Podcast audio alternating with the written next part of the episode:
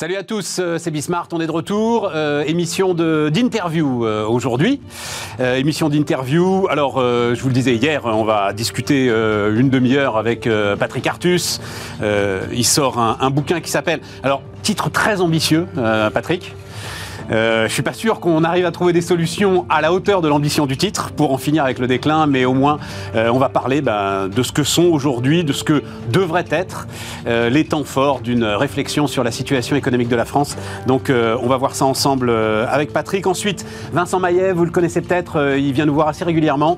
Avas Commerce, ils font tous les trois mois, tous les quatre mois, un baromètre très important sur euh, nos modes de consommation et la façon dont nos modes de consommation euh, évoluent. Donc là, alors c'était fait avant l'Ukraine, mais après le déclenchement de l'inflation. Inflation, inflation, inflation, pouvoir d'achat, pouvoir d'achat, pouvoir d'achat, euh, lutte sur les prix, lutte sur les prix, lutte sur les prix. C'est la seule vérité, mais de toutes les, catégories de population, hein, y compris les CSP+. C'est ça qui, qui, qui m'a surpris. Et puis ensuite, on ira entreprendre dans le métavers. Allez, c'est parti, c'est Bismart.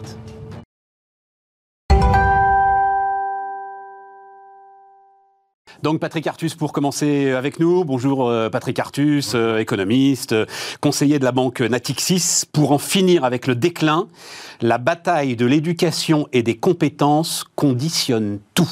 Hmm. Voilà ce que vous écrivez. Pourquoi Patrick? Bah, Parce que bah, on voit bien d'abord que les, préoccupations des Français, bah, vous parliez à l'instant, sont quand même relativement claires. Hein, c'est le pouvoir d'achat, euh, l'emploi, euh, le logement, mais qui rentre dans le, pouvoir d'achat, euh, la transition énergétique, le climat. Et alors, quand on réfléchit à ça point par point, on s'aperçoit que chaque fois, on tombe sur la question compétence.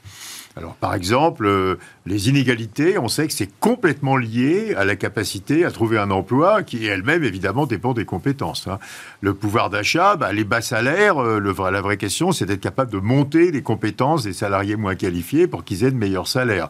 La réindustrialisation, qui est aussi un énorme enjeu, alors surtout maintenant avec l'Ukraine, hein, qui fait encore plus un enjeu, bah, on sait qu'un des obstacles majeurs, c'est euh, la, très grande rareté des, des, personnes ayant des compétences que peut utiliser l'industrie en France. Il n'y a pas assez d'ingénieurs, il n'y a pas assez de techniciens, etc. Donc, donc quand on s'est mis à réfléchir avec Marie-Paul Virard à, toutes ces questions de la campagne et puis du prochain quinquennat, à chaque fois on tombait sur les compétences. Quoi. Et on s'est dit, mais ce truc, c'est vraiment la chose essentielle. Alors, les compétences, c'est pas pas la même chose que l'éducation. J'ai des camarades qui disent il faut mettre de l'argent dans les universités d'élite. Ah bah attends, on va y venir. Mais là, c'est vraiment, euh, c'est c'est les soudeurs. Si on n'a pas de soudeurs, on mettra pas les pipelines pour l'hydrogène et on n'aura pas de, on n'aura pas de nucléaire. Enfin, c'est à tous les niveaux, quoi. C'est à tous les niveaux d'éducation. Il y a une question compétence.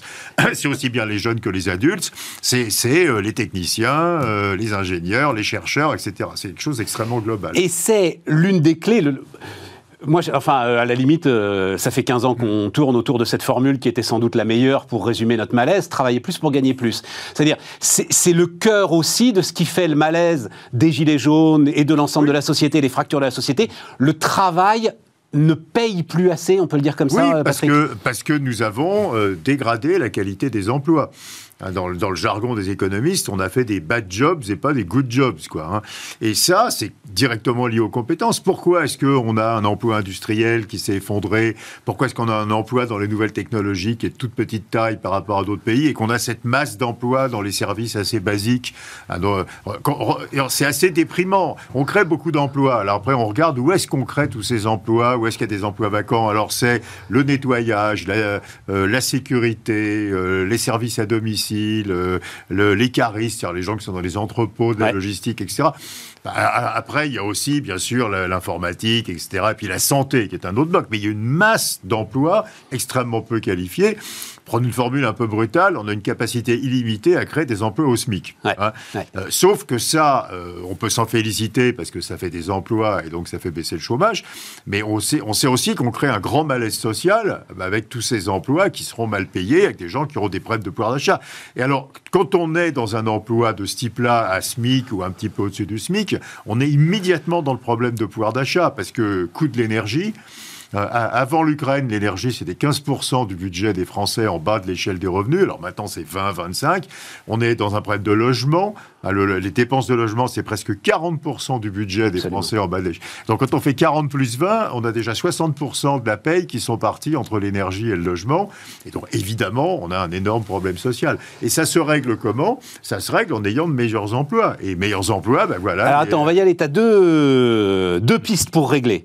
Euh, la première, parce que je veux aller sur l'éducation, les compétences, y passer un peu plus de temps.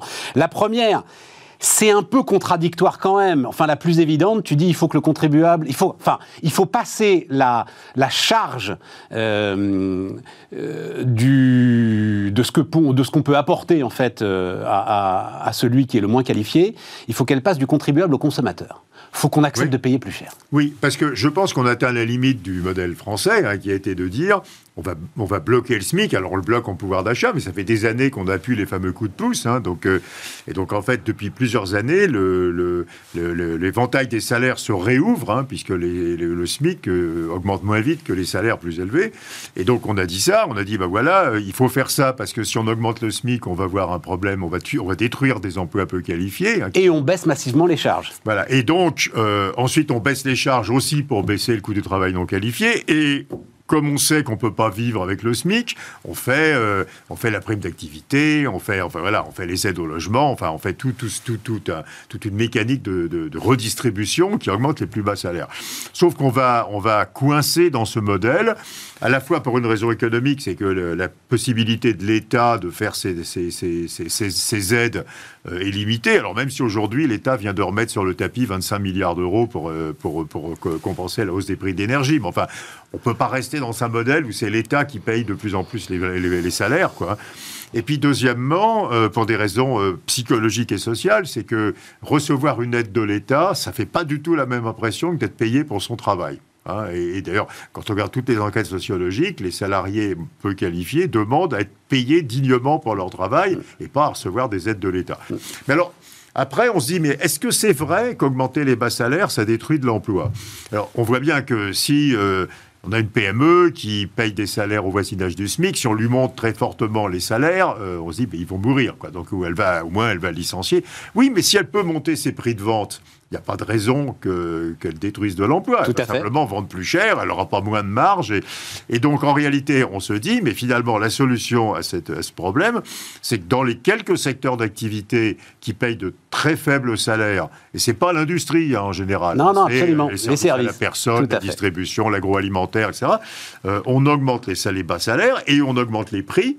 Et donc à la fin, évidemment, c'est le consommateur et les entreprises d'ailleurs, hein, qui, si c'est le nettoyage, c'est les donneurs d'ordre des entreprises de nettoyage qui vont payer un peu plus cher ces services. Tant que tu n'es pas exposé à la concurrence internationale, et en l'occurrence, elles ne le sont bah, pas. Bah, alors ces branches-là sont pas des... Alors après, indirectement, si je suis un industriel qui fait nettoyer mon usine par une entreprise de nettoyage, je vais payer plus cher. Bon, ça va être assez marginal, mais ces entreprises-là elles-mêmes ne sont pas exposées à la concurrence. Donc c'est une espèce... En fait, là, aujourd'hui, qu'est-ce qu'on fait? On fait de la prime d'activité et on finance ça par, par l'impôt. Sauf qu'on le finance par des impôts qui détruisent de l'emploi. Donc on se voit que c'est un truc qui est complètement pervers. Quoi. Je veux dire, euh, on a un problème d'emploi. Et, donc, on fait des aides aux ménages. Ces aides, on les finance par des impôts euh, comme, les, impôts de production qui détruisent l'emploi. Pour sortir de ça, il faut monter les salaires autrement qu'en le finançant par l'impôt. Et moi, je propose de le financer simplement par une espèce de une solidarité nationale qui passe par les prix, en fait. Et finalement, la crise de compétences va peut-être accélérer ça. Je pensais, à, je pensais à toi ce matin, à la radio. Euh, j'entendais une, une pub, enfin une annonce de Disneyland. Disneyland recrute 7000 personnes. Et le gars disait, euh, donc hôtellerie-restauration, on va payer un 13e mois, on est les seuls de l'hôtellerie-restauration à payer un 13e mois. Vous n'aurez pas de temps de pause, ce qui est très spectaculaire pour l'hôtellerie-restauration. Voilà. Vous pourrez choisir, vous pourrez avoir deux jours de repos consécutifs, ce qui est aussi très spectaculaire.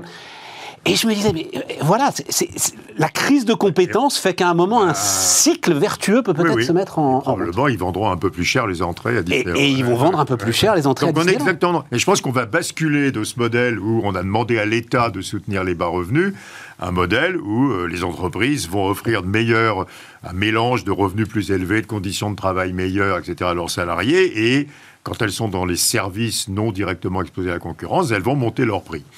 Alors évidemment, ça va être inflationniste, mais c'est une inflation pas très dangereuse finalement. Hein. C'est une inflation qui reste interne et qui touche pas à la compétitivité de l'industrie. c'est quand même la fameuse boucle prix-salaire euh, qu'on nous décrit là comme euh, le danger ultime. Oui, mais Stéphane, est-ce qu'on peut continuer à ce que euh, quelqu'un qui est payé au SMIC ou un peu au-dessus du SMIC donne 60% de son ah, salaire pour se loger et pour mettre de l'essence dans sa voiture C'est juste pas possible. Alors l'autre sujet qui, qui, émerge de la campagne électorale, c'est trouver des solutions qui échappent en fait à notre à notre système social. Donc c'est euh, Macron, trois fois la prime défiscalisée, c'est euh, l'ensemble des dispositifs intéressement, participation qui pourraient se, se multiplier.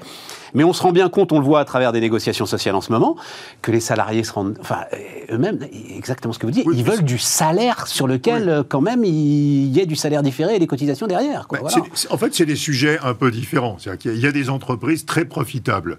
les entreprises très profitables n'en font pas assez pour profiter leurs salariés donc euh, qui est euh, Macron a repris la proposition de Thierry Langsad hein, qui s'appelle le dividende salarié, mais enfin qui revient simplement à être assez directif dans le fait que les entreprises doivent avoir un accord d'intéressement et de participation. D'accord avec ça. Le, fait que ce soit obligatoire. Bah, moi, je pense que oui. d'accord avec ça. Alors après, il faut discuter le seuil. Il y a deux choses à discuter. C'est où est-ce qu'on met le seuil quoi sur la taille de l'entreprise et qu'est-ce qu'on fait pour les entreprises qui sont complètement familiales. Enfin voilà.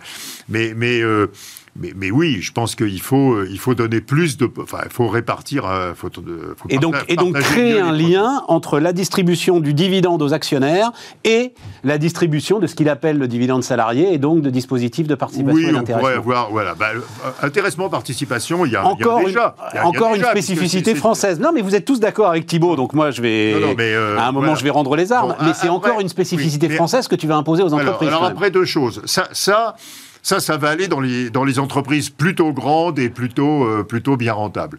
Après, il y a vraiment la question des bas salaires, quoi, je. Hein, et là, je pense que euh, c'est ma solution la bonne. C'est-à-dire que c'est de monter, de monter le SMIC ou de monter les salaires euh, les plus bas dans les branches qui payent les salaires les plus bas, ce qui revient à peu près au même, et accepter des hausses de prix dans ces branches, quoi, qui seront ensuite payées par le reste de la population. Alors l'autre sujet sur la bataille de l'éducation, c'est euh, alors c'est un de mes dadas, euh, Patrick. J'ai fait des tas de calculs, etc. Il faut doubler le salaire des profs?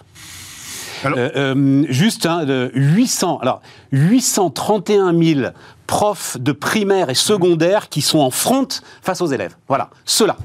Alors, je crois qu'il y, a plusieurs sujets. Alors, d'abord, on sait que il y a quelques, quelques-unes des réformes qui ont été faites dans ce quinquennat, le, doublement des petites classes hein, dans le primaire. On, a des évaluations qui sont assez bonnes. Hein. Euh, le, bon, la réforme du bac, ça tâtonne un peu, mais à la fin, l'idée que les gamins soient pas en silo, et puis c'est un peu comme dans le monde anglo-saxon, quoi. C'est pas honteux de faire de la philo, de l'histoire et des maths, quoi. Donc les gamins aient des parcours plus éclectiques, moi, ça me paraît aussi une très très bonne idée. là, ça un peu un peu profité à l'abandon des maths, qui est une très très mauvaise idée, mais ça va être corrigé. Quoi.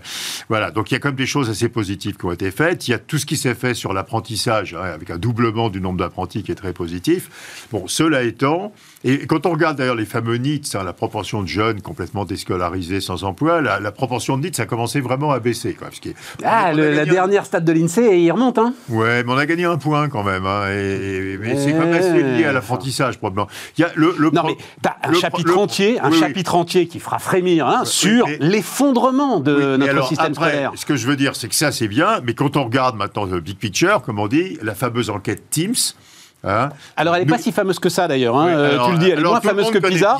Voilà, mais... Teams, c'est Pisa sur les maths et les sciences. Quoi. Et la France, on est dernier. dernier, dernier, dernier, dernier, dernier. Alors, il y a un des classements où la Roumanie nous fait la gentillesse d'être derrière nous. Mais sinon, on est complètement dernier. Donc, il faut quand même dire la vérité. Nos enfants sont nuls en maths. Voilà. Hein. Nos enfants sont nuls en maths. Et ça, c'est quand même un immense problème. Mais tu cites même des commentaires de ceux qui font cette étude, qui sont eux-mêmes effarés de l'incapacité de mômes de cinquième à résoudre mais, des additions basiques. Quoi. Les, maths, les, maths, de base, la règle de 3, enfin, voilà, ça, ils savent exactement. Et ça, c'est terrible, parce que euh, on veut se réindustrialiser, on veut la start-up nation, on veut l'indépendance énergétique, enfin, tout ça, ça va demander des techniciens, des ingénieurs, euh, on veut de l'informatique, enfin, donc on ne voit pas comment, dans un monde où les gamins sont nuls en maths, on va s'en tirer. Alors, c'est pas qu'une question, euh, alors c'est une partie, une question de salaire, mais il y a, y a deux questions Il y a une question de recrutement des enseignants, où on recrute beaucoup plus facilement des, des jeunes qui ont des, des, des masters littéraires que des jeunes qui ont des masters scientifiques. Mais c'est lié au salaire, ça Alors, c'est lié en partie au salaire, sans doute, peut-être pas entièrement. Et il y a aussi une deuxième question qui est bien connue, c'est la question des techniques d'enseignement. On a gardé une technique d'enseignement qui est complètement verticale. hein. Donc, il y a un maître qui raconte des cours hein, euh, au tableau à des gamins qui écoutent. Et on sait que ça, c'est totalement périmé. Et ça, c'est pas le cas en Corée, à Singapour, Alors, c'est etc., pas qui ni, sont hein, ni- les, les- ni dans les pays d'Europe du Nord. Le pays modèle là-dessus, c'est la Finlande, par exemple, hein, qui a les meilleurs, qui a les mêmes résultats que l'Asie hein, sur tous les tests chez les enfants.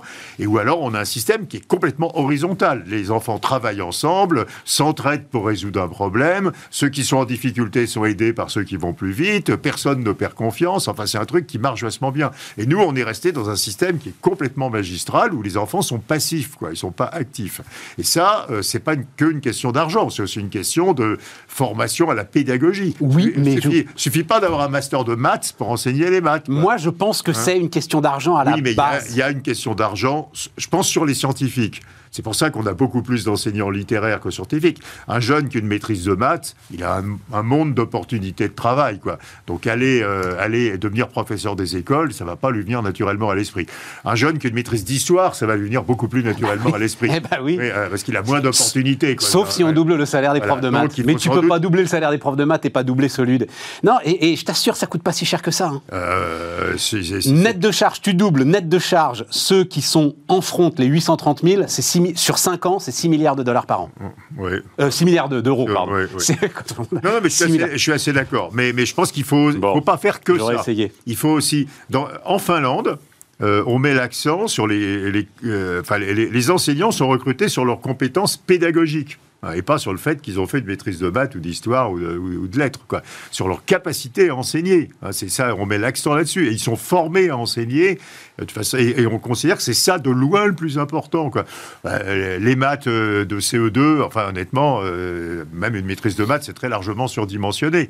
Donc le vrai sujet, c'est de donner le goût des maths aux enfants. Et pour ça, il faut sortir du magistral. Il faut leur montrer que ça sert à tout dans la vie, quoi. Que le climat, c'est des maths, que voilà, qu'il y a plein. Et alors, mais alors là, il est où le, le levier Parce que là, dans les propositions, euh, Bah, si, vous n'en dit- parlez pas avec, Si, euh, si, avec si, Marie-Paul. si, sur- si, si, on dit qu'il faut changer les techniques d'enseignement. quoi. Il faut passer à la technique à finlandaise, quoi. Enseignement avec une grande participation des enfants. Je crois que c'est encore plus compliqué que de doubler le salaire des profs, en fait. Allez, allez dire euh, au syndicat de l'éducation nationale que euh, Oui, mais il y a faut revoir. Non, mais il y a plein- Ils sont a- volontaires pour le faire, oui, les gars oui, il y a plein d'endroits, où il y a des expérimentations comme ça qui se font dans, dans des établissements qui ont choisi de le faire. Alors, l'autre sujet, c'est le travailler plus. Oui. Et c'est euh, l'autre élément sur lequel tu insistes énormément, enfin, vous insistez Mm. énormément avec Marie-Paul Virard, c'est euh, le lien direct entre le niveau du taux d'emploi, Oui. le niveau du revenu par habitant Oui. et les inégalités. Oui, alors euh, ce qu'on sait pas bien, c'est que si on regarde les inégalités de revenus avant politique redistributive, la France est un des pays les pires du monde. hein. On a plus d'inégalités de revenus avant redistribution que les États-Unis ou le Royaume-Uni. Voilà, c'est quand ça. même pas très bien connu, parce qu'on ne regarde que les inégalités après redistribution. Et ce qu'on ne sait pas bien non plus, c'est que les inégalités de revenus avant redistribution sont euh, la même variable que le taux d'emploi, qui lui-même est la même variable que les compétences. Quoi. Et alors, je reviens sur mon cercle vicieux. Donc, très grosse inégalité de revenus si on faisait rien. Donc, évidemment, on met en place d'énormes politiques redistributives. Et on les finance par des impôts qui détruisent l'emploi. Je crois que l'idée, c'est on est de, on est 1, pour, 1 à 7 avant redistribution, 1 à 3 alors après même redistribution. alors l'INSEE maintenant fait un calcul qui prend vraiment tout en compte, y compris la gratuité à centre de service public. Et à ce moment-là, on passe de 1 à 14, de 1 à 14 à 1 à 3. 1 à 3. voilà. Mais, mais ces politiques redistributives, elles sont financées en particulier par les cotisations sociales des entreprises, par les impôts de production sûr. et par des trucs qui détruisent de l'emploi. Donc ça se mord complètement la queue. Quoi. sûr. Comme on a un taux d'emploi faible, on a des inégalités, on met des politiques redistributives qui les corrigent, elles se financent par des impôts qui font baisser le taux d'emploi. Et la seule façon de casser le cercle vicieux, c'est de rentrer par les compétences. Alors on peut évidemment baisser massivement les impôts, c'est ce qu'on a commencé à faire avec les impôts de production, sauf qu'il y a une limite, euh, les impôts de production, on a fait 10 milliards, et maintenant on, est, on entend qu'il faudrait en faire 40 autres. Quoi. Et on se dit comment on va faire les 40 autres. Surtout qu'il faut doubler le salaire des profs. Voilà. Et donc, euh, si on ne peut pas rentrer en baissant les impôts, euh, bah, et à ce moment-là, il faut rentrer par les compétences. Et rentrant par les compétences, on va faire monter le taux d'emploi, donc on va baisser le besoin de redistribution. Et ça, c'est vraiment le. Je crois que c'est vraiment le vrai débat droite-gauche en France. C'est-à-dire que la gauche ne, ne s'intéresse qu'à la redistribution. Ben, le programme de Mélenchon, c'est juste des impôts, quoi, en gros. Hein. je prends tout. Hein, je prends tout aux riches, aux gens qui ont des revenus élevés, je leur prends tout et je le rends aux autres. Et la droite dit non, non, le sujet, c'est les inégalités primaires. Euh, on, pourrait se passer de redistribution si on avait peu d'inégalités de revenus primaires. C'est-à-dire, si et pour ça, il faut faire monter le taux d'emploi. Et si on, avait si on avait le taux d'emploi des Allemands, on aurait beaucoup moins d'inégalités primaires et on aurait beaucoup moins besoin de, mettre des impôts redistributifs. Et tu le dis toi-même, tu es dans ce paradoxe de euh, crise de recrutement, euh, donc partout, à tous les échelons. Dernière étude de Rexecode qui montre des, des chiffres records et néanmoins 8% de taux de chômage, enfin 8, 7, 9, 7, 8, enfin voilà. Oui, mais moi, je pense que c'est pas le taux de chômage. Faut pas. Moi, je pense que le vrai indicateur de notre santé de marché du travail, c'est pas le taux de chômage, c'est le taux d'emploi. Euh, euh, le taux d'emploi en France, c'est 67%. Il y a 67% des Français en âge de travailler qui ont un emploi. C'est 75 en Allemagne, c'est plus de 80 en Suède. Et c'est pas forcément lié le taux de chômage et le taux d'emploi? Non, pas forcément. Regarde aux États-Unis, le taux d'emploi a baissé. Le taux d'emploi par rapport à l'Europe a baissé de 12 points en 20 ans et le taux de chômage. Donc c'est l'ensemble de ceux taux d'emploi qui sont, même s'ils ne trouvent pas d'emploi, qui sont en recherche d'emploi. Non, non, ça c'est le taux de participation. Ah, ça c'est le taux de participation. voilà. mais, la participation, c'est emploi plus chômage. Moi, je regarde le taux d'emploi. Taux d'emploi. Les, les Français de, alors L'OCDE regarde à partir de 15 ans, ce qui à mon avis crée un biais assez bizarre parce que les enfants à 15 ans, ils sont toujours normalement à l'école. Donc si on, prend, les 20-64, hein, on est quand même 8 points plus bas que les Allemands et 8 points plus bas que les Allemands. Si on, regarde, si on avait... Mais quoi, ça veut dire pourquoi? Parce qu'on rentre trop tard sur le marché du ah bah, travail? Parce qu'on a trop de chômeurs et parce qu'on part trop tôt? Alors, les, alors l'âge de la retraite, c'est 25% de l'écart France-Allemagne. Il y a 75% de l'écart qui n'est pas l'âge de la retraite. Donc c'est tout le monde. Quoi. Alors les jeunes qui ont, pas du, qui ont du mal à, trouver le premier emploi, mais aussi les adultes. Hein, donc et alors, euh, imagine ce qui se passerait. Si on avait un taux d'emploi 8 points plus élevé, ça veut dire qu'on aurait 12% d'emplois en plus. 12% d'emplois en plus. Ce qui veut dire, bon, d'abord, on n'y arriverait pas parce qu'enfin, on n'aurait plus aucun chômage. Et puis, on aurait tellement de recettes fiscales qu'on aurait des excédents budgétaires, quoi, je veux dire. Donc, évidemment, c'est ça l'objectif numéro un de toutes les politiques économiques. Et donc, quand on dit travailler plus pour gagner plus, c'est pas, bah, je pense que changer les 35 heures, faut être cinglé pour avoir envie de faire ça, quoi. Je veux dire, euh, la, durée effective de travail hebdomadaire dans les entreprises en France pour les salariés à temps plein, c'est 39 heures,4. Donc, il n'y a aucun problème 35 heures. aucune entreprise n'a envie qu'on lui change les règles. Par contre, il Même pas les salariés, parce que ce seront des heures supplémentaires euh, qui seront moins bien payées. Donc personne ne veut changer ça. On va pas enlever une semaine de congé payé. Et donc le seul truc, il faut qu'il y ait plus de gens qui aient un boulot. Donc retraite à 65 ans? Bah, euh, Mais ça, à nouveau, c'est 25% du problème. Le vrai problème, c'est déjà 25% du problème. C'est l'employabilité des jeunes, euh, la formation tout, autant de la, tout autour de la vie. On va avoir un problème de requalification massive. Pense par exemple aux salariés de l'automobile avec le passage à l'électrique. Les estimations de la profession, c'est 120 000 personnes qui vont perdre leur emploi, donc un problème de requalification.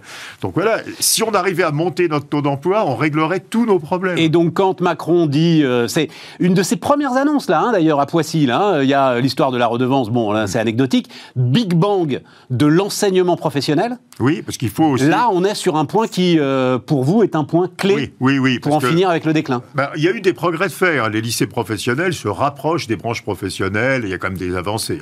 Mais il faut les rapprocher beaucoup. En gros, il faut que l'enseignement professionnel soit une espèce de cogestion. Et c'est ça qui va augmenter le taux d'emploi. Et c'est ça qui va augmenter le taux d'emploi. Il y a des exemples étrangers très intéressants. Il y a le Japon, par exemple. Hein. Au Japon, euh, il y a des les, les, les, les conseillers de l'équivalent local de Pôle emploi vont dans les lycées parler des entreprises aux petits japonais pour leur expliquer comment ça marche, etc. Et, ça donne des résultats formidables. Au Danemark, les jeunes font des stages longs en entreprise à partir de 14 ans. Hein. Donc le rapprochement nous, dans l'enseignement professionnel. On a les stages de troisième, tu sais. Euh, ça, c'est une semaine pipeau. Enfin, oui, ah, c'est une plaie organisée. Hein. enfin, je l'ai vécu, moi, en tant que. Mais, mais, mais le vrai sujet, c'est cette espèce de cogestion. Alors, je ne parle pas d'enseignement général hein, qui, qui, amène à la fac, mais dans l'enseignement professionnel, la co-gestion par les branches professionnelles et par l'État. Euh, juste un mot, retraite à 65 ans, oui, c'est euh, bonne euh, ben, solution, il n'y a pas de doute, etc. On va se retrouver avec des caisses de retraite excédentaires, mais bon. Non, oui, mais moi je pense qu'il y, a plein de sujets autour de ça. C'est d'abord, nous dépensons 14% du PIB sur les retraites et les autres Européens 10. Donc si on veut mettre de l'argent sur la recherche, l'éducation, le, militaire maintenant, va bien falloir le prendre quelque part. Donc il y a quand même un vrai sujet du poids des retraites hein, dans le budget de l'État. Après, euh, il faut prendre de problème à l'endroit. Tout le monde l'a dit, euh, si les, salariés de plus de 60 ans ne trouvent pas d'emploi, ça ne sert pas. Sauf qu'on on sait quand même qu'il y a une, partie de la causalité dans l'autre sens dans les entreprises, comme les salariés vont partir à 60 ou à 62 ans, à 50 ans ou à 55 ans, on considère que c'est pas la peine de continuer à les former. Et pas seulement dans les entreprises. Moi, homme de 57 ans, je peux dire aussi que c'est dans le mindset hmm. du salarié où il voit arriver en fait quelque chose qui fait qu'il n'a peut-être pas besoin d'une reconversion. Alors, alors peut-être il va falloir être un peu directif là-dessus. On sait qu'on a un autre problème en France, même s'il y a eu une amélioration avec le compte personnel de formation, hein, c'est que l'argent de la formation ne va pas aux gens qui en ont le plus besoin. Il va pas aux chômeurs, il va pas aux salariés âgés. En gros, il va aux salariés d'âge intermédiaire bien formés, l'argent de la formation. Alors même si ça a un peu bougé, hein, le CPF quand même va dans le bon sens, mais il faut continuer à mettre l'argent de la formation sur ceux qui en ont besoin, et en particulier les, plus de 50 ans. Il nous reste 5 minutes et il faut absolument parler quand même de... Alors un, élément clé, c'est euh, la politique euh, de la Banque Centrale Européenne. Et là quand même, Patrick, j'ai l'impression d'une petite contradiction. Tu fustiges hein, euh, cette politique depuis de nombreuses années, en ce qu'elle creuse les inégalités par l'inflation du prix des actifs. Tu l'as déjà beaucoup décrit, euh, et notamment euh, l'effet sur l'immobilier, qui est incontestable, même s'il est tempéré par la baisse des taux d'intérêt. Mais en même temps, tu dis aussi, dans un autre chapitre, qu'il va falloir des investissements massifs pour la transition énergétique. Oui et que si on fait remonter les taux d'intérêt, on va pas y arriver bah, à financer ces investissements massifs. Alors on dit aussi que tout ça nous inquiète, parce que la transition énergétique en France, c'est 100 milliards d'euros de besoins d'investissement en plus pendant 30 ans. Pour l'instant, on en a fait un petit 50. Hein, donc, on pourrait faire 50 de plus. Et c'est tous les ans, pendant 30 ans, 100 milliards. Et une grande partie de Tous les ans, tous les ans, 100 milliards d'euros d'investissement en plus. la France. En France. Il y a trois tiers c'est à peu près c'est 4% du PIB à peu près dans tous les pays. Il y a trois tiers. Hein. Il y a la décarbonation de l'industrie, il y a la production d'énergie renouvelable et il y a la rénovation euh, thermique des bâtiments et des logements. En gros, c'est les trois tiers du truc. Qui est, disons-le d'un mot d'ailleurs, totalement à l'arrêt aujourd'hui. C'est un sujet dont il va falloir se saisir.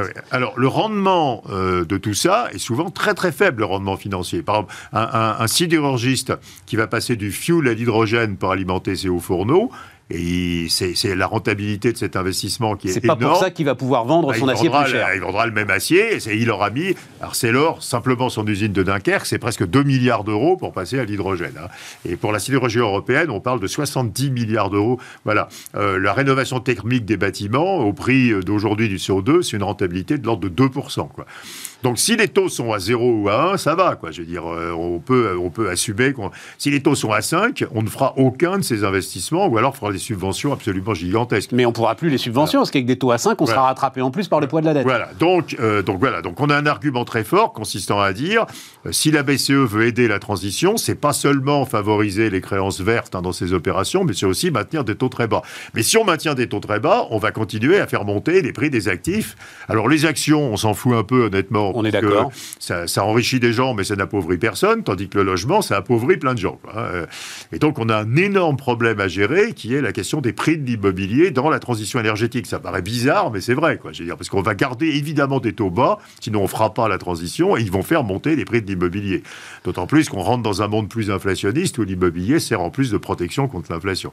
Et la seule solution, c'est honnêtement c'est pas d'aider les gens, parce que quand on aide les gens, toutes les études montrent qu'au contraire, ça fait encore plus monter les prix. Si je te donne de l'argent pour acheter une maison, ben, le type qui te vend la maison, il va te la vendre plus cher, parce qu'il sait que tu as l'argent. Tout à fait. Voilà. Et les APL ont fait monter les loyers, donc on sait Tout que voilà. Donc il faut construire plus, quoi. Le problème, c'est que les écolos veulent pas construire plus, hein, parce que alors évidemment, faut pas artificialiser les sols. Donc euh, j'entendais une émission de radio hier absolument terrifiante où vous que l'avenir de l'avenir des Français c'était la maison à 125 000 euros à 80 km des centres-villes. Là c'est l'enfer. Mais donc si on veut pas artificialiser, il faut densifier les centres-villes et les, mairies, les municipalités vertes, elles n'aiment pas du tout non Mais plus. Pas, même, même les pas vertes. Hein. Voilà. Donc le problème c'est qu'on peut pas, on sait pas construire. Et on a besoin de taux d'intérêt bas pendant 30 ans si on veut faire la transition. Donc il y a quand même un problème absolument massif à résoudre. Quoi. Et on risque, on risque vraiment d'avoir des gros soucis, à la fois économiques, parce que la bulle immobilière, ça tourne toujours mal hein, dans, le passé, et sociaux, parce qu'on on, est en train de commencer à exclure les classes moyennes de l'accès au logement. Mais pour en revenir à la Banque Centrale Européenne, ta conclusion, c'est qu'on peut, on peut pas sortir de cette politique initiée depuis 2008 aux États-Unis, 2012 en Europe. Il y avait l'effet bien connu qui est qu'en fait, ils rendent les dettes publiques, ils rendent les États solvables. Quoi. Bon. Et, mais maintenant s'ajoute cette question de transition. On sait que ces investissements de transition à rentabilité faible, ils seront d'autant plus faciles à faire que les taux d'intérêt seront bas. Quoi. Et ça, c'est quelque et donc celui qui et, donc celui qui a écrit La folie des banques centrales, il est bien obligé d'admettre qu'il faut continuer à avancer avec un entonnoir sur la tête. je ne sais pas ce qu'on fait avec l'immobilier. Et si les prix de l'immobilier, ils ont augmenté cette année. Alors l'année dernière en France de 7,5, hein, en Allemagne de 14, aux États-Unis de 18. On veut avoir les prix. Un petit peu tempéré par la baisse, parce que la baisse continue sur euh, les taux d'intérêt quand même. Oui, ben, tout petit peu tempéré. Les taux d'intérêt. Oui, oui, on arrive à, on arrive à zéro. Là, ils ne seront pas plus. Tout à hein. fait. ils, vont monter un petit peu. Et donc, euh, et donc euh, là, même, même les gens qui achètent vont prendre de plein fouet la hausse des prix. 18% sur un an aux États-Unis, quoi. Je veux dire, c'est complètement monstrueux, quoi. Dire 18. Mais nous, 7,5, donc on s'en tire pas trop mal. Et avec en plus, tu l'écris, nous en plus, on a ce avec quoi on a commencé cet entretien, un blocage des bas salaires. Hmm. Euh, c'est moins vrai dans les autres pays que tu as hmm. cités, où les salaires peuvent rattraper un tout petit peu ces, coûts de l'immobilier, mais certainement pas en France. Non, je pense que là, il y a, moi, je sais pas, je sais, je, connais. la seule solution, c'est effectivement, c'est de densifier les centres-villes. Euh, c'est de construire beaucoup de logements sociaux. Enfin, on le dit ça depuis des années sans arriver à le faire. Retirer le permis de construire au maire. À la fin, c'est là-dessus qu'on tombe une sorte de grande cause nationale, tu vois, avec euh, le préfet qui décide. Et on construit là, et tout le monde on, se On commence à comprendre qu'il va y avoir le même problème avec les voitures électriques, qui ne seront pas à la porte. Et donc, du coup, on commence à réfléchir à des solutions un peu euh, innovantes. Par exemple, l'État aurait un parc de voitures électriques qui mettrait en leasing pour les Français modestes à des prix abordables. Ça. Alors, ça peut être l'État, ça peut être des banques publiques, ça peut être, enfin, on trouve les collectivités locales.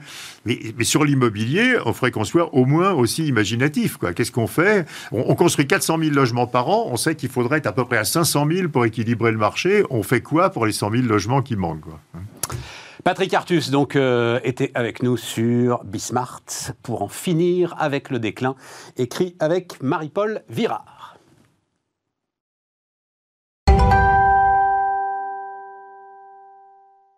On continue, euh, on continue avec euh, Vincent Maillet. Salut euh, Vincent. Bonjour Stéphane. Directeur général Avas Commerce, observatoire de la conso, observatoire de la consommation. C'est quoi? Alors je disais tout à l'heure périodicité tous les 4 mois, non c'est un peu plus, c'est deux par an. deux par an. Voilà, deux par an. Étude en février, hein, fin février. Non, 8, du 8 au 14 après le. non, non, c'est juste pour que euh, ce soit bien clair dans l'esprit de tout le monde. Euh, on avait commencé euh, à comprendre que l'inflation serait un peu plus durable. Enfin, qu'on était, si on était sur une bosse, on était sur une grosse, grosse bosse. Voilà. Santé, quoi. Mais. Santé, l'inflation. Mais c'était avant la guerre en Ukraine. Ouais. Tout à fait. Qu'est-ce que vous vouliez savoir? D'abord, dans la démarche, qu'est-ce que tu vas chercher à travers cet observatoire? Alors, nous, la fonction de la commerce, c'est plutôt l'international à la base. Mais euh, en gros, quand on a été, comme tout le monde, confiné, euh, on, s'est parlé avec mon équipe, on s'est dit quand même, on vit un moment inédit où les gens vont être empêchés de consommer.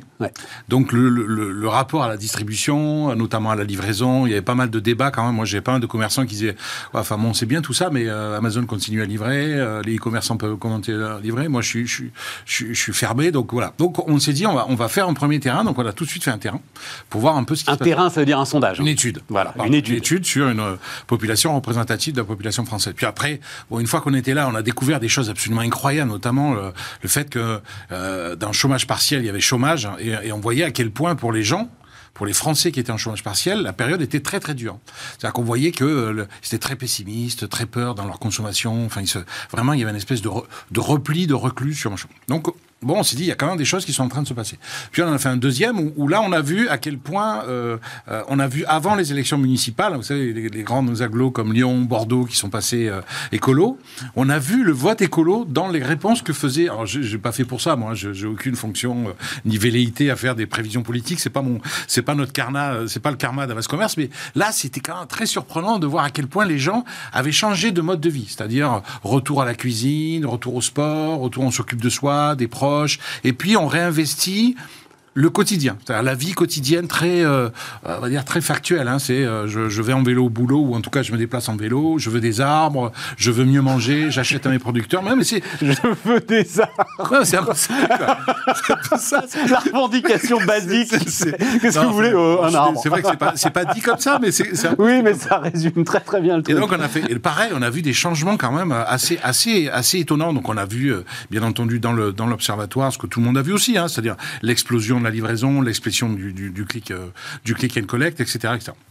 Et là, on s'est dit bon, on est à à peu près un mois à l'époque en février, donc on était à, à peu près à deux mois des élections, pas tout à fait d'ailleurs. Et, et, et, à deux ans du choc, quoi, en fait. Hein, euh, voilà, on allait, c'était le deuxième bon, anniversaire du faire, Covid. On va faire le quatrième. Et là, dans, dans le quatrième euh, donc observatoire, ce qu'on a fait, c'est qu'on a posé aussi des questions sur bon, dans la perspective des élections, encore une fois, sans vouloir faire euh, des choses machin, j ai, j ai, on a essayé de voir quelles étaient les thématiques. Alors, c'est ce qu'on, comme on a un peu de temps, on a essayé de poser des questions de différentes manières. Ça, le rapport à la distribution, le rapport à la consommation le rapport au choix du distributeur, etc le moral des Français, par exemple, et leur, la façon dont ils appréhendent l'avenir, et puis quelles sont les thématiques qui sont importantes pour vous dans le cadre des élections présidentielles? Alors c'est le premier point d'ailleurs, moi, qui m'a frappé, mais euh, on en parlait dans cette émission, euh, parce que euh, sur le côté macroéconomique, on va dire ça comme ça, tu avais un certain nombre d'indicateurs avancés, notamment les indices des directeurs d'achat, je sais pas si tu connais les fameux PMI, dont on nous parle assez régulièrement, mais qui pétaient le feu. Euh, janvier, février, mais le moral des patrons européens, le moral des patrons français, le moral des directeurs achats, mais ça pétait le feu. Et dans ton étude aussi, le moral des consommateurs pétait le feu. Voilà. Hein, et Alors, encore une revenu, fois. Là, il, est, il, est, il, est, plutôt. Nous, on le voit dans, enfin, dans, dans nos différents. Euh, dans ça, oui, mais c'est avant la guerre en Ukraine. Non, tout ah, ce que je veux dire, c'est. Oui. On va voir à quel point euh, la guerre en Ukraine peut briser ou pas, j'en sais rien, ouais. mais peut briser ou pas cette espèce d'envie de, de, de, croître, voilà, oui. qui, qui, saisissait la, la nation. Tout à fait. Tout à fait. Alors, donc, bon, là, là on, ce qu'on voit quand même, alors, dans, dans, les, dans les indicateurs qui sont assez intéressant de, de, de, noter et qu'on a vu dans tous les, les, les, observatoires et dans celui-ci. Premier point, c'est qu'encore une fois, il y avait un clivage, il y avait un clivage français entre télé, euh, chômage partiel et, et, et ouais. je continue à bosser. Ouais. Et là, c'était très violent. C'est-à-dire qu'on a vu chaque fois que dès que les gens se retrouvaient dans la situation un peu d'affaiblissement, situation un peu précaire. Euh, sachant que, bon, euh, le chômage partiel, c'est pas un licenciement sec. Hein, bien sûr. Le chômage partiel, c'est un arrêt temporaire du contrat de travail, bien sûr, bien le fait sûr. de rentrer chez soi et machin. Et là, on a vu à quel point les gens le vivaient violemment. Mais c'est rassurant. Oui, oui. Alors, non, c'est rassurant. Bon, et pourtant, on a. C'est rassurant. On pas, on, on, crée pas de richesse, on est payé. On se rend bien compte qu'il y a un problème. Oui, Donc oui. euh, voilà, c'est mieux de travailler. Mais on voyait que dans la consommation, les choix de consommation, le rapport, d'abord le rapport à la crise, le rapport à la santé, le rapport aux achats, etc. On voyait que les gens euh, avaient un mode de fonctionnement qui était très, euh, très inquiet. Et là, on le voit à peu près, et on a le même clivage entre les non vaccinés et les vaccinés. C'est-à-dire qu'on voit qu'il y, ouais. y, il y, a un moral entre eux. C'est quand même. Oui, mais j'ai vu ça dans ton étude. Mais, mais... ah oui, mais oui, mais c'est, il y a, il y a, alors il y a ça.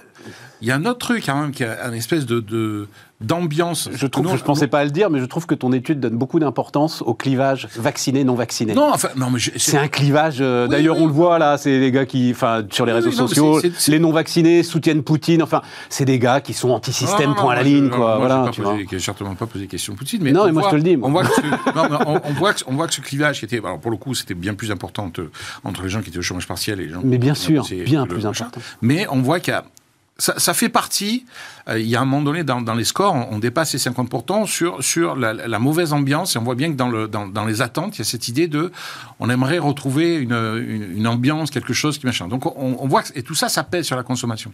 C'est-à-dire qu'on voit que ça pèse sur les, les, la façon de consommer et la façon de se projeter.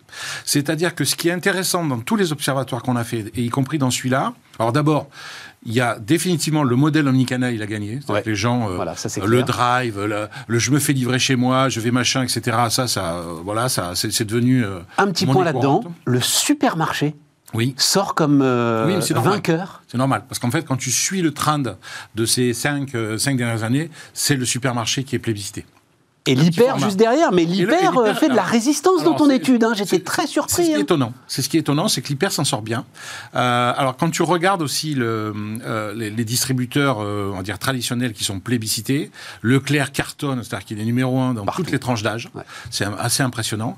Carrefour aussi, euh, ce qui est bon, plutôt pas mal. Et on voit que c'est plutôt le modèle hyper qui est plébiscité, c'est-à-dire le modèle hyper Carrefour où on peut acheter du non alimentaire et il y a, y a, aussi de la place, il y a du choix. Donc en fait, on se Bompard dit disait, Bompard disait qu'il y avait quelque chose de rassurant oui. euh, dans à ne se déplacer qu'une fois, exactement. dans un environnement sécurisé. C'est exactement. Et voilà. C'est exactement ça. C'est-à-dire l'impact de je vais dans un endroit où il n'y a pas de pro, promiscuité, où je ne vais pas toucher des gens tout le temps, j'ai de l'espace, euh, voilà. Et, euh, et, du coup, j'ai moins peur de la foule dans, dans les hyper. Ça, c'est un premier sujet. Puis Leclerc, Leclerc qui a toujours été, euh, voilà, défenseur du pouvoir d'achat. Euh, enfin, je veux dire, Alors, le, le, le truc. Je veux dire, une période, une période comme ça où l'inflation progresse, bah, c'est le modèle Leclerc qui plaît et qui, et qui est plébiscité. C'est l'image qu'on va voir là, qui est effectivement le truc le plus spectaculaire. C'est le slide que, que j'ai choisi moi. le truc le plus spectaculaire de de ton étude, c'est l'impact de l'inflation. Ouais. Euh, voilà, pour les semaines à venir, euh, à quoi allez-vous être sensible dans la communication des enseignes?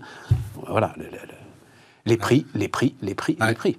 Les prix, alors il y a, y a, une petite remontée de la promo qui est plutôt bon signe, c'est-à-dire que euh, le, le, fait que les Français reparlent de promotion, ça veut dire reparlent de plaisir de la consommation, l'envie de faire des bonnes affaires dans, dans les commerces, mais, euh, mais le prix écrase, écrase tout, y compris, de leur, on l'a vu nous dans les questions justement sur les thématiques des présidentielles, les prix, le pouvoir d'achat, la solidarité. Euh, ce, que, ce que je disais d'ailleurs, la première fois que tu m'avais reçu, c'est cette idée de, de, souveraineté industrielle, de souveraineté alimentaire. On voit bien que c'est des thèmes, c'est-à-dire que les Français sont en train de, de, de, revenir finalement à un mode de vie très local, très recentré sur, encore une fois, la très grande proximité, l'hyperlocal. Oui, mais Vincent, là, à un moment, on peut peut-être remettre le, le, le truc derrière, parce qu'à un moment, on est complètement schizophrène. Il va falloir choisir. Soit on choisit les prix, soit on choisit la consommation locale. Tout à fait. Mais on vient d'en discuter pendant une demi-heure avec Patrick Artus. Euh, à un moment, si on veut que chacun puisse vivre de son travail, il va falloir que nous, consommateurs, on accepte d'en payer le prix. Tout à fait. Tout à fait. Mais on sent que, bon, alors après, euh, voilà, c'est le, le bio. C'est passionnant, hein, mais cette contradiction au cœur de ces, alors, de ces préoccupations des Français, c'est schizophrène. Cette contradiction, tu l'as un peu, tu l'as un peu sur le bio qui est en train de, on, on le voit, est en train un peu de, de, de voilà, on arrive à l'asymptote, c'est-à-dire que le, le, bio ne progresse plus beaucoup. Et dans cette période-là où effectivement il y a, il y a de l'inflation, le bio qui est quand même un peu plus cher que, que, les, que les produits euh, traditionnels, enfin, classiques, etc., non bio, donc euh, on, on, sent qu'il sent qu'il en pâtit un peu. Donc on est enfin, dans, dans, pro, dans, ne progresse plus pour le lait, même ça se casse la figure. Quoi. Enfin, c'est oui, ce bien qu'on a sûr. vu. Voilà. non, sûr. Et là, on a, alors c'est un autre sujet dont on a déjà parlé, d'ailleurs les gars qui ont euh, complètement transformé leur exploitation pour faire du lait bio et qui sont aujourd'hui de le vendre, obligés de le vendre comme du lait classique, ouais. de le Ouais. C'est un sacré sujet. Hein. Ouais, c'est un, un, sacré sujet. Donc, pouvoir d'achat, pouvoir d'achat, pouvoir d'achat, y compris, mais effectivement, j'ai pas mis la slide, tu as posé la question aux responsables euh, avant les présidentielles. Ouais. Et toutes les classes d'âge, toutes les catégories de population. Tous. C'est incroyable. Ah oui, même les CSP+, ah non, même, euh, les gens, même les gens qui ont euh, aucun, de 60 balais, non, qui, même les gens euh, qui ont, qui ont aucun problème, de pouvoir euh, d'achat. Même, même, les gens qui ont aucun problème. Alors, il y a aussi un phénomène qui s'est passé euh, dans les, dans, on va dire sur, sur 2020-2021. C'est aussi la, la, la il y a eu un enjeu, et je pense que les gens, en fait, sont, sont, sont comprennent les, je pense qu'ils comprennent les rouages économiques bien mieux qu'on pourrait l'imaginer. C'est-à-dire qu'ils ont vu avec la pénurie de masques, de gel hydroalcoolique, tu sais, ce moment où bien sûr, les, ouais, les, ouais, les, rayons, tout le monde se battait pour de la farine et des pâtes, qui est quand même un monde, un un peu, un peu inquiétant. À ce moment-là, d'ailleurs, je disais, heureusement, les, les, distributeurs ont assuré, les distributeurs alimentaires ont été incroyables. Incroyable. Parce ils ont mis tout de suite, enfin, je veux dire, le truc s'est éteint aussi rapidement qu'il a démarré, donc on s'est ouf, pas mal, mais, mais on voit bien que là, ce qu'ils comprennent, c'est finalement tous ces, phénomènes où on a plutôt tendance à réagir qu'agir. Ils comprennent quand même que la France est un peu on n'anticipe pas vraiment ces problèmes de logistique. C'est-à-dire que je, je pense qu'ils comprennent que, euh, donc on le voit avec le gaz aujourd'hui ou avec le pétrole, hein, encore une fois, c'était pas dans l'étude, mais euh, le fait que on soit un peu dépendant de la Chine et d'autres pays pour les masques, le gel, etc., comprennent que finalement cette inflation, elle est due à ces problèmes de, bon, il y a eu bien sûr Evergreen, etc., enfin tous ces phénomènes, et donc les gens ont bien compris que voilà, en, en termes de ravitaillement, ça venait de loin. Oui, oui mais, mais, mais, Du coup, ça jouait sur les prix. Euh, je pense que les gens ont bien compris ça. Un mot, parce que ça aussi, c'est une contradiction que j'adore le, le, quick commerce, donc euh, hein, l'ensemble des dans les grandes villes, l'ensemble des applis qui nous amènent euh, le dentifrice euh, ouais. sur la brosse à dents en 10 minutes. 40% des moins de 35 ans ont déjà commandé par une appli de, le truc ouais. qui vous apporte les poireaux en 10 minutes. Ouais.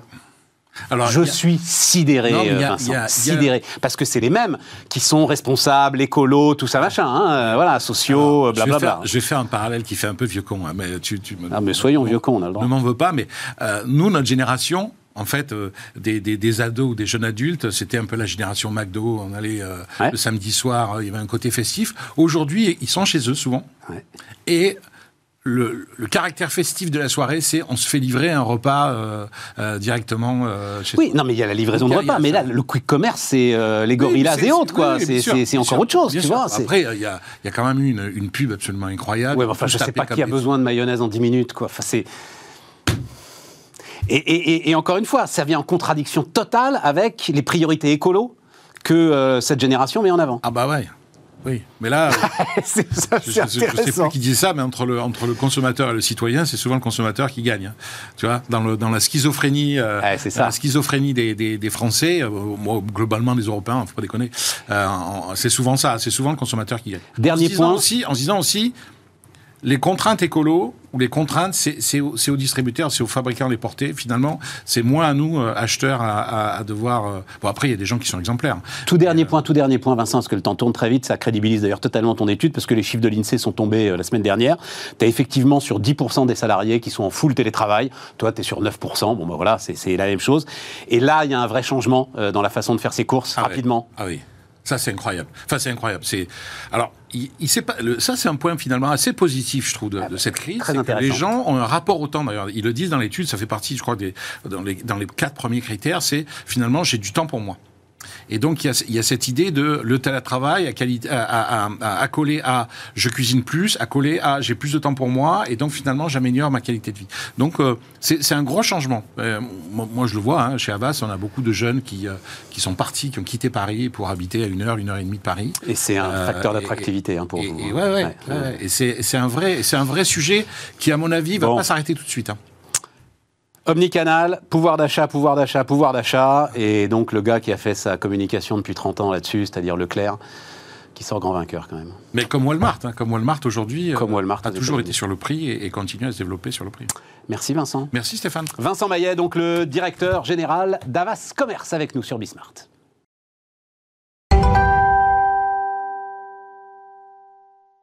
Dernière partie de euh, Bismart avec Soraya Jabert. Salut euh, Soraya. Salut Stéphane. Soraya, alors cofondatrice maintenant. Et ça, euh, j'adore ça parce que euh, Soraya, je la suis depuis qu'elle est toute petite. Voilà. J'ai dû faire ta première interview télé, Soraya. Et donc, tu as déjà changé le nom de ta boîte. Voilà, on est dans le pivot. Mais c'est super intéressant, vous allez comprendre. Soraya, tu travailles donc maintenant, ça s'appelle Opuscope, c'est ça hein, euh, Alors, Opuscope, c'est le nom de l'entreprise qui Ouais. n'a pas changé pour le coup euh, Ouais. depuis, euh, depuis ces six dernières années, mais on travaille sur un nouveau produit qui s'appelle Wonderland. Et donc, par rapport à la technologie d'avant, dont on va dire un mot aussi, qui s'appelait. Qui s'appelait Minsar. Voilà, qui s'appelait Minsar. D'accord. Minsar, c'était pas le nom de la boîte. Non, c'était le nom du produit. Le nom du Exactement. produit. Donc, tu travailles en fait, et c'est ça qui est très intéressant, c'est pour ça que je veux que tu nous racontes tout ça, depuis des années sur la réalité augmentée, on va dire ça comme ça. Réalité augmentée. Réalité augmentée, monde virtuel, sans forcément trouver de business model. Exactement. Minsar, attends, parce qu'il faut, et je suis surpris parce que j'y croyais à fond.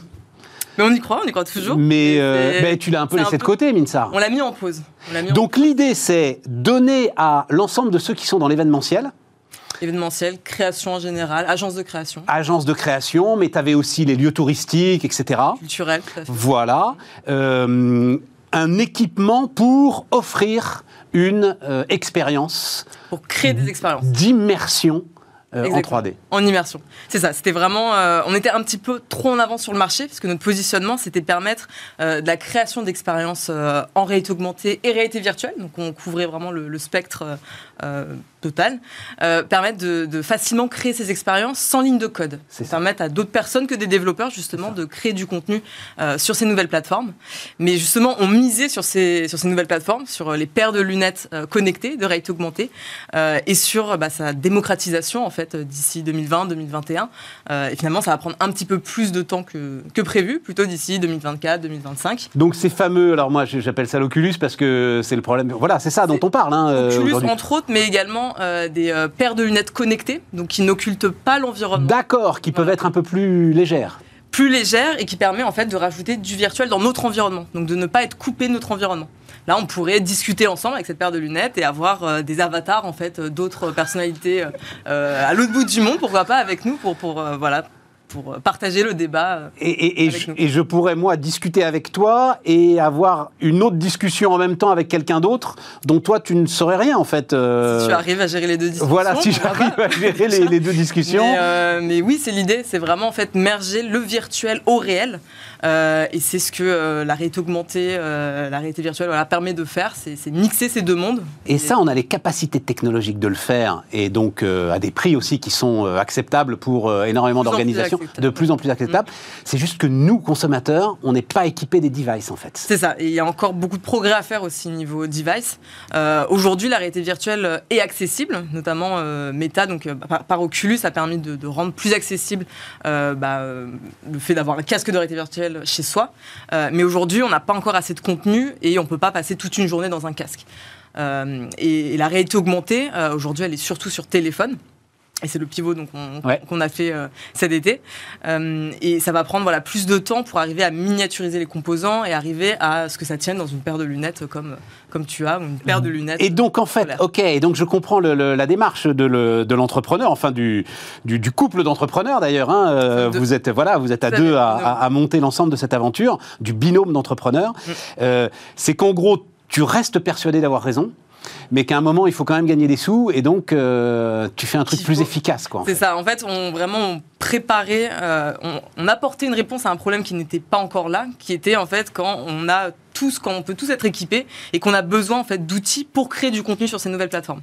Donc on, on reste toujours dans notre mission vraiment depuis, euh, depuis la création d'entreprise, depuis ces six dernières années, euh, c'est d'accélérer la transition justement vers ce, ce, nouvel informatique, qui est un informatique spatialisé. On va interagir avec notre environnement et on va pouvoir évoluer dans d'autres mondes en fait euh, immersifs. Et on, voilà, en fait, on, veut permettre euh, à plus de personnes de créer ce contenu sur ces nouvelles plateformes. Mais aujourd'hui, on va utiliser cette fois la plateforme qui, qui est commercialisée, qui est utilisée, qui est le mobile. En tant que transition justement vers, euh, ces nouvelles... Alors, nouvelle informatique. doublement nouvelle informatique, parce que tu l'as dit juste d'un mot, mais c'était ce qui m'avait, moi, bluffé, c'est le sans-code. Le sans-code, tout à fait. Parce que ça aussi, c'est. Alors, on, en parle beaucoup moins, etc., mais ça aussi, c'est une dimension euh, aujourd'hui sur laquelle tu penses il faut absolument que. Euh, alors, c'est paradoxal de le dire, les développeurs continuent à travailler, c'est-à-dire. Euh, on en nous, a toujours besoin, de toute façon on aura toujours besoin de développeurs, mais nous donner à nous les moyens, ça va être une demande aujourd'hui, nous consommateurs, de pouvoir faire des choses dans ces nouveaux univers. C'est vraiment dans cette euh, créateur économie qui, euh, euh, qui croît depuis, plusieurs années maintenant, et c'est justement donner l'outil aux consommateurs, à n'importe qui, de pouvoir s'exprimer, de pouvoir créer du contenu, de pouvoir créer facilement des vidéos, mais cette fois, dans cette nouvelle dimension, rapporter une nouvelle dimension aussi à la création. Donc, euh, comme aujourd'hui, bah, on peut facilement mixer euh, un son euh, à une vidéo, danser sur, sur un son en particulier avec TikTok. Bah, L'étape d'après, c'est pouvoir justement mixer son contenu favori, ses souvenirs, ses photos de quand on était enfant, à côté de nous. Il y a énormément de, de, cas d'utilisation possibles toujours, et cette fois, c'est on va voir, on, on, va voir une image, mais on va voir, et d'ailleurs, on va, on va la mettre, l'image de, de Wonderland, donc ce que ça peut donner. Mais ce fameux Web 3 là dont on parle euh, à droite, à gauche et tout. On parle beaucoup, ouais, voilà. métaverse, euh, Exactement. un peu galvaudé. Euh. Oui, mais ce que je comprends, Soraya, c'est que ce Web 3, en gros, on nous dit le Web 2, c'est des trucs incroyables sont possibles, mais vous donnez en fait énormément d'informations à ceux qui permettent, qui vous permettent d'avoir, de faire tout ce qu'on fait sur Internet depuis maintenant des années. Le Web 3, en fait, on se réapproprie nos informations. Mais ça veut dire qu'il faut qu'il y ait cette dimension que tu décris là et que j'avais pas en tête. Il faut aller au bout du truc et qu'on soit capable de tout créer nous-mêmes, en fait. Ça va être ça le truc. Exactement. Ça va dépendre de la complexité aussi de la création. Bien sûr. Il y aura toujours les limites où il faudra à un moment donné euh, du, développement du code, euh, mais permettre de, oui, plus facilement créer ces univers, créer ces expériences euh, et ne pas laisser en fait la, création de ces univers, ces expériences uniquement aux mains des, développeurs qui représentent un très faible pourcentage de la population. Ouais. Alors là, ce qu'on voit est quand même un tout petit peu. On n'est pas dans le métaverse. Là, là, on est sur. Donc c'est l'appli euh, euh, Wonderland. en... Et là, on est sur des trucs un peu basiques quand même encore là, euh, Soraya. C'est C'est-à-dire, je rajoute un emoji sur euh, le sur le burger, mais pas que. Alors vas-y, vas-y, vas-y, vas-y. Justement, en fait, on, on déconstruit aussi l'approche qu'on avait avec Minsar Alors celle-là est pas mal aussi. ouais. Euh, Voilà, regarde, regarde, elle est là. En fait, justement, on veut partir du plus simple. Donc, on avait une approche euh, depuis la création d'entreprise où on partait du plus complexe. On a bossé, euh, on a eu la chance de travailler avec les leaders d'industrie, avec euh, Microsoft Corp sur la dimension HoloLens, avec Meta sur Oculus, avec Magicleap. Euh, et voilà, et partir en fait des plateformes qui ne sont pas encore mainstream, qui ne sont pas encore utilisées, qui sont encore à l'état de prototype. Aujourd'hui, on a la démarche inverse où on veut vraiment simplifier en fait ces technologies, prendre l'essentiel, prendre vraiment les fonctionnalités qui étaient les plus utilisées en fait dans, la plateforme Minsar Studio et les rendre accessibles sur téléphone. Mais le principe derrière, c'est à peu près pareil finalement, c'est on va pouvoir ajouter très facilement du contenu, des emojis 3D comme tu l'as dit, euh, des burgers 3D, pourquoi pas, des menus en 3D, mais également du, du mobilier, des œuvres d'art. euh, Là, on NFT, voit un moment sur l'image, le gars rajoute un rajoute un skater en train de faire. euh, Bah, c'était un vrai, un vrai skater. C'est un vrai skater. Un, un- un avatar à côté. voilà, qui dit waouh, qui dit euh, incroyable quoi. Exactement. C'est vraiment permettre en fait aussi de la création spontanée, de pouvoir réagir euh, à, à l'environnement, de pouvoir réagir à ce que l'on voit autour de nous et de partager bah, nos messages, nos contenus, euh, nos photos, nos vidéos, euh, des modèles 3D que l'on peut trouver euh, sur Internet, notamment sur Sketchfab, qui est un de nos partenaires, mais également des, des gifs qu'on va pouvoir placer dans l'environnement, des images d'archives d'une photo qui a été prise au siècle dernier ou euh, il y a quelques Mais décennies. non, mais il y en- Et, euh, Et c'est là où on est sur un total conflit de génération. Dans ce que tu montes, il y en a une où tu as des, bah, des jeunes gens qui sont comme des jeunes gens qui prennent la photo, je sais pas ce que c'est, ça, ça doit être à Londres, j'ai l'impression, hein, d'un lion, d'un symbole, Mm. et qui le truffent de tout un tas de trucs. Tu te dis, mais pourquoi vous faites ça? Bah, oui, complètement. Mais, Mais justement, c'est le monde actuel, aussi. Bah oui, oui, On le voit, les, les vidéos sur TikTok, les différents réseaux sociaux. Mais ça- Euh, Et Et- pour nous, ça, ça, ça, ça- ça ressemble plus à rien, mais c'est le monde Ouais, dans lequel ça on va évoluer, Mais ça, euh, Soraya, c'est pas ça le métaverse encore. C'est-à-dire que ça, c'est un, un- un- un moment intermédiaire. c'est le pendant réalité augmentée du métaverse. Voilà. C'est-à-dire que le métaverse, euh, euh, nous on parle surtout d'informatique spatialisée, dont le métaverse fait partie. Informatique spatialisée. Ouais, en fait vraiment l'informatique spatialisée et bah, ce dont à chaque fois que je viens te voir, je ouais, parle ouais, la réalité ouais. augmentée, donc on rajoute du contenu dans l'environnement. Euh, la réalité virtuelle, on est dans un casque et on est en immersion dans un autre monde. Euh, finalement, le métaverse, il n'existe pas encore. On a quelques briques, on a plein de définitions, on a plein de personnes qui. Mais qui globalement, ce sera dedans. quand même avec un casque. Ce sera avec On un reviendra casque, sur lunettes.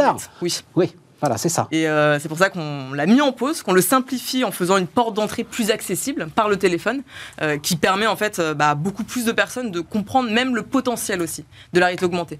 Euh, on comprend pas forcément justement à quoi ça sert. Bah, là, on va pouvoir justement donner la main aux créateurs, aux créatifs, à ceux qui ont de l'imagination, à ceux qui veulent créer du contenu et qui veulent le créer d'une façon différente, de donner une nouvelle dimension à, à nos contenus. Comment est-ce qu'on trouve euh, Wonderland? Enfin, ça va être quoi, le- le- rapidement, la commercialisation du truc qui, qui C'est c'est en construction. disponible C'est en construction. Euh, Mais l'idée, c'est que ce soit sur l'App Store, euh, disponible et qu'on puisse le charger. Euh, on a une, une version euh, early qui est accessible sur l'App Store et on itère avec euh, nos nombreux bêta-testeurs. Je les remercie d'ailleurs euh, de leur euh, mobilisation ces, ces derniers mois. Et on a donc la, la première version vraiment de, de Wonderland euh, avec la le mode persistant, c'est-à-dire qu'en fait on va donner le choix euh, à l'utilisateur soit de créer sa scène et d'en faire une vidéo, de partager euh, euh, son contenu, ses images, ses photos, ses emojis, d'en faire une vidéo pour la partager sur les réseaux ou alors, si le contenu est, est- est quali et pertinent, de pouvoir le placer dans un endroit spécifique. Par exemple, une œuvre d'art qui a été pensée dans telle ou telle place à Paris va pouvoir euh, rester à l'endroit où elle a été placée. Euh, un événement. Ah, il était au bord comme- du NFT, là aussi, alors. euh, bah, du coup, il y en a qui déjà l'utilisent euh, aujourd'hui pour euh, Bon. placer leur NFT euh, bah, dans leur salon, l'afficher, l'incruster en fait euh, euh, bah, chez eux. Et, hum, et- et voilà, et on va pouvoir voilà donner le choix en fait, soit en faire une vidéo et le- la partager, soit vraiment l'ancrer dans la réalité. Et ça, pour le coup, c'est une première mondiale. Il n'y a pas encore de, de, de plateforme, de logiciel qui permet de le faire dans l'environnement. Soraya, on est au bout. Tu reviendras bientôt, comme à chaque fois. Voilà, on se tiendra au courant. Merci. Entreprendre dans l'innovation euh, totale est un est un chemin escarpé. Voilà, on va dire ça comme ça. Les amis, c'était Bismart. On se retrouve demain.